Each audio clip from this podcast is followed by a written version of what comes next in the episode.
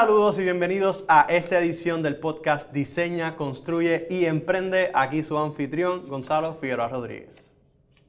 Recientemente se celebró la Semana del Mercadeo y esta importante profesión ha ido ganando mucha más relevancia en las pasadas décadas y en especial en las empresas para su crecimiento. Para hablarnos de esto tenemos un representante de nuestra Escuela de Administración de Empresas de la Universidad Politécnica, al profesor Luis H. Rodríguez, que nos acompaña el día de hoy. Gracias Luis por estar aquí.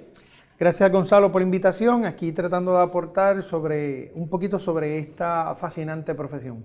Esta profesión muchas veces eh, la pensamos de diferentes puntos y hablamos mucho de marketing, marketing, marketing, pero si nos pudieras definir qué significa el mercadeo o el marketing.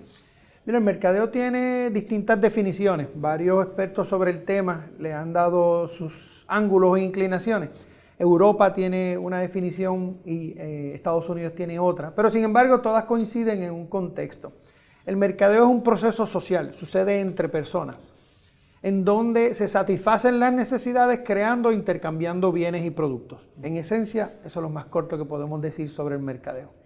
Y mencionas que Europa tiene un Estados Unidos. ¿Cuál es entonces la diferencia entre ambos?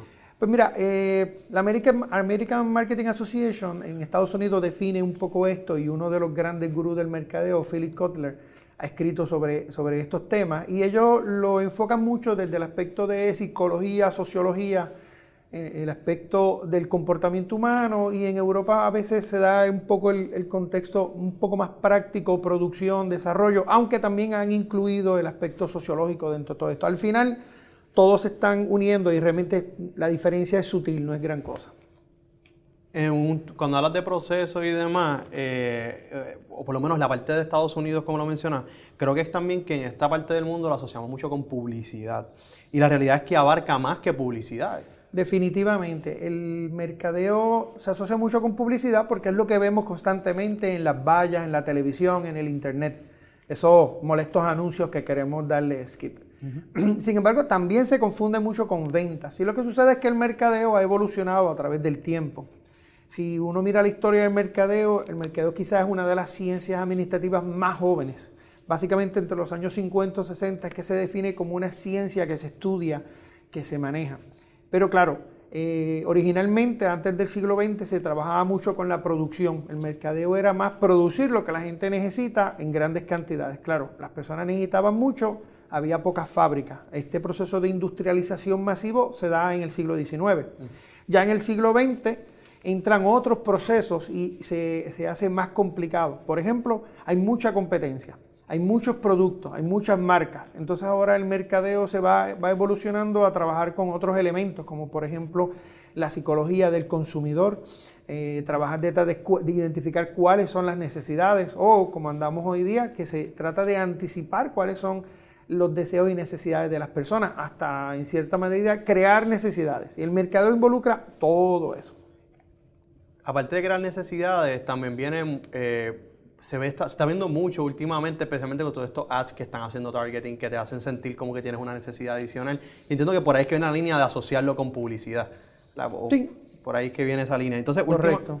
y también lo asociamos a la parte de desarrollar marcas, que entiendo que, y humanizar estas marcas. Así que parte de esta evolución ha sido ese, esa vivencia de lo que has estado mencionando. Claro, con, con, un planeta que tiene miles de millones de habitantes, con muchos países desarrollados, en, el, en, el, en, los siglos XV, XVI, XVII, XVIII, el mundo lo dominaba Europa, pero ya siglo XIX, siglo XX, el mundo es globalizado, como su palabra dice.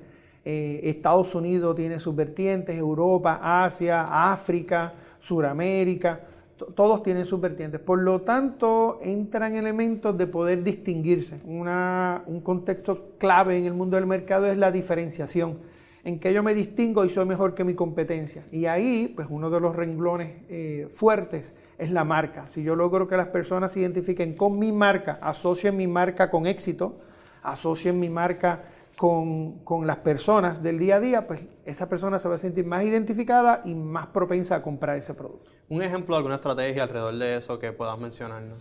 Pues mira, te puedo conversar, aquí reciente en Puerto Rico hay una campaña de la marca Sneakers que te asocia que cuando estás de mal humor y tienes, eh, estás bien enojado, es que tienes hambre. Si tienes hambre, te comes un sneaker y te calmas.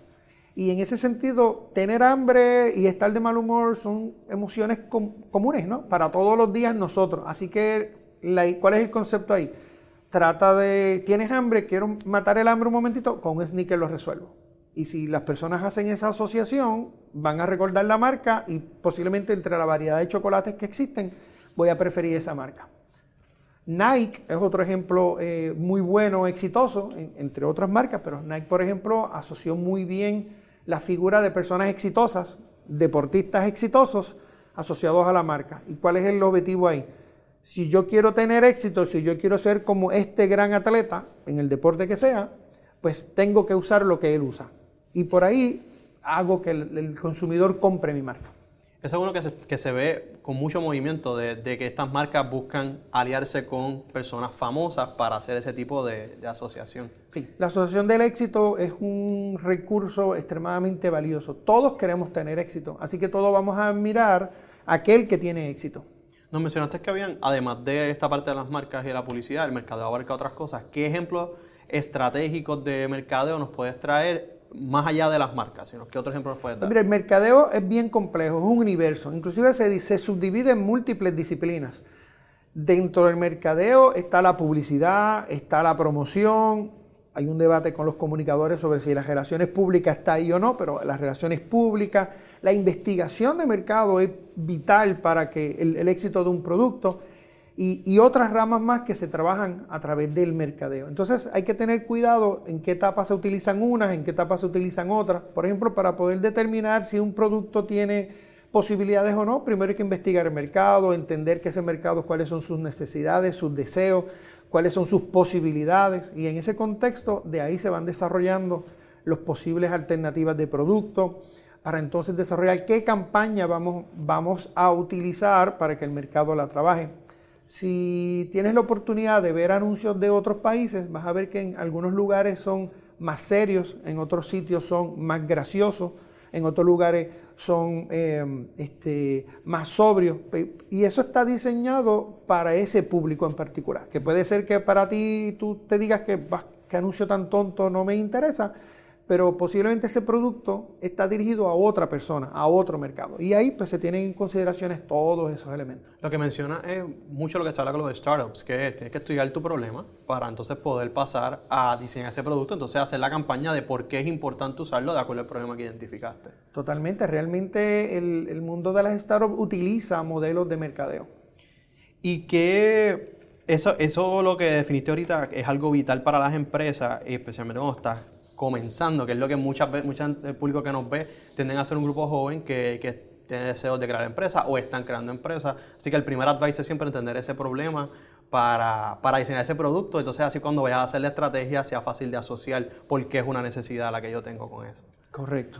Y entonces, eh, ¿qué es esencial? Sé que lo has mencionado, pero si lo fuera a dar al público una sugerencia o algún, algún advice de qué es esencial para lograr la solidez de una marca dentro de este nuevo mundo competitivo como el que mencionas? Sí, sí, bueno, no existen fórmulas en el mundo de los negocios. Algunas cosas pueden funcionar, otras no. Unas funcionan un tiempo y después no funcionan, así que es un proceso de adaptación constante. Te podría decir que quizás lo más importante o lo que, de lo que no se debe perder nunca la perspectiva es qué necesita el mercado. Yo tengo un producto, la gente lo quiere, la gente me lo va a comprar pero tengo que estar pendiente de si el mercado cambia sus preferencias. Si el mercado cambia sus preferencias, ¿qué voy a hacer yo? Cambio el producto, modifico el producto. O me quedo con el mercado que se quedó y ya sé que mis ventas van a disminuir, me adapto a eso. O traigo un producto nuevo al mercado.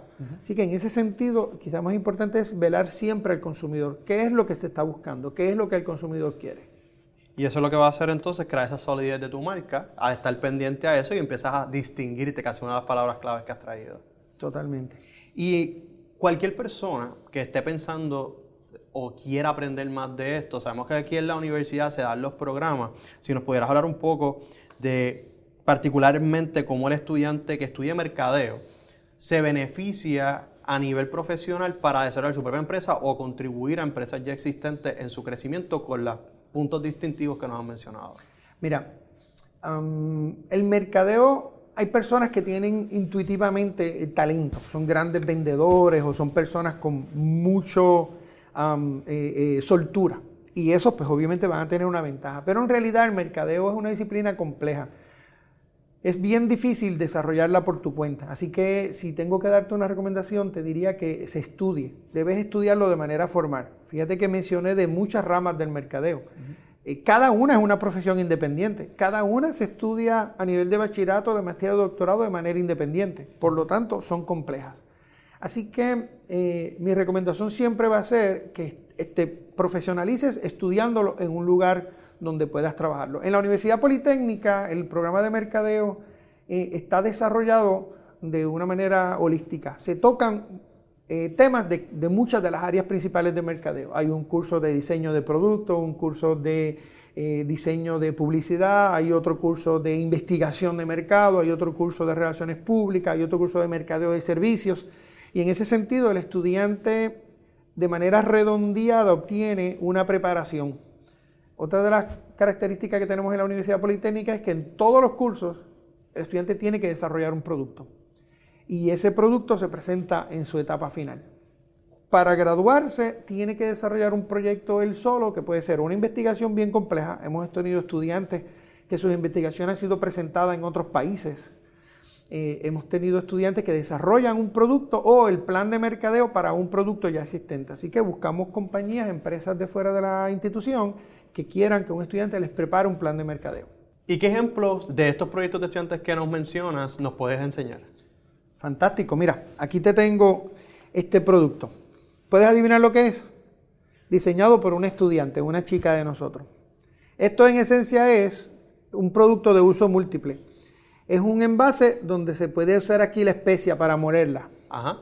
Y puedes hacer sofrito o especias. y simultáneamente puedes usarlo como tostonera. Un producto de madera de un árbol derribado y se trabajó. Ese producto lo diseñó un estudiante de nosotros producto maravilloso. Tengo por acá, por ejemplo, nosotros trabajamos mucho el contexto de empresarismo social. Después del huracán María, los estudiantes diseñamos en clase una botella de agua, diseñamos la etiqueta, no la botella, con un mensaje positivo. En este caso aquí dice, vencimos el temporal, ahora nos toca vencer las adversidades. Y esta botella nosotros la fabricamos, compramos la botella, hicimos los stickers y la repartimos en toda el área metropolitana de manera tal de ayudar a las personas que estaban sufriendo los grandes estragos del huracán María. Ahí los muchachos aprenden responsabilidad social y el desarrollo de una marca a través de una discusión en el salón de clases. En, el contexto del desarrollo de varias, eh, del desarrollo de marcas, de brands, nosotros hemos, hemos desarrollado varias campañas sobre la identidad de la Universidad Politécnica, así que los muchachos han desarrollado, por ejemplo, vasos y tazas con el logo de la universidad, este no se ve el logo. Está. Perdón. Ahí está. Con el logo de la universidad, de manera tal que los estudiantes se sientan interesados en, tener algo que los identifique con su institución. Esta en particular hicimos la investigación de mercado y a los estudiantes no les gusta. Les gusta a los empleados. Profesores y empleados les encanta la taza. A los estudiantes les encanta el Yeti. De manera tal que lo utilizan. Igual hemos diseñado camisetas, hoodies, eh, t-shirts para que los estudiantes se sientan que están identificados con la marca. Toda esa discusión teórica se da en el salón, diseñamos en el salón y producimos afuera. Y esa da una experiencia en la vida real, en empresas reales, que es algo que añade mucho valor en una etapa estudiantil. Totalmente, que lo que queremos es que haya un balance entre la teoría de lo que nos traen los libros y los profesores y lo que está pasando en la calle. Así que tratamos de hacer ese balance con cada uno de los proyectos. Y que al ver un poquito de todo te da ese pool para que una vez te gradúas, dice, de todas las clases, esta fue la que me gustó, tengo una idea por donde me quiero especializar.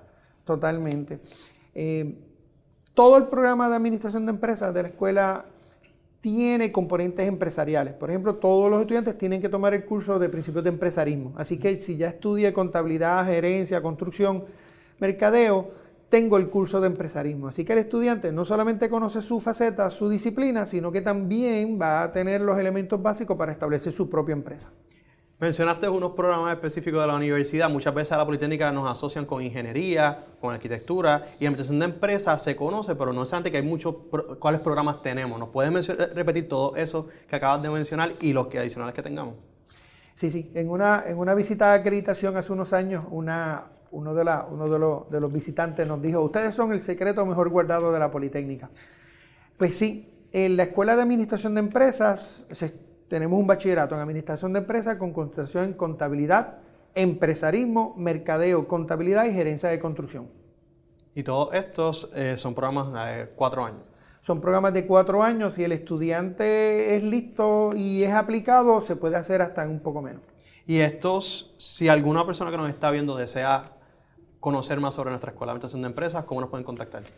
Nos pueden llamar al 787-622-8000, extensión 404. Por aquí tengo la 106-310 o en admisiones.pupr.edu.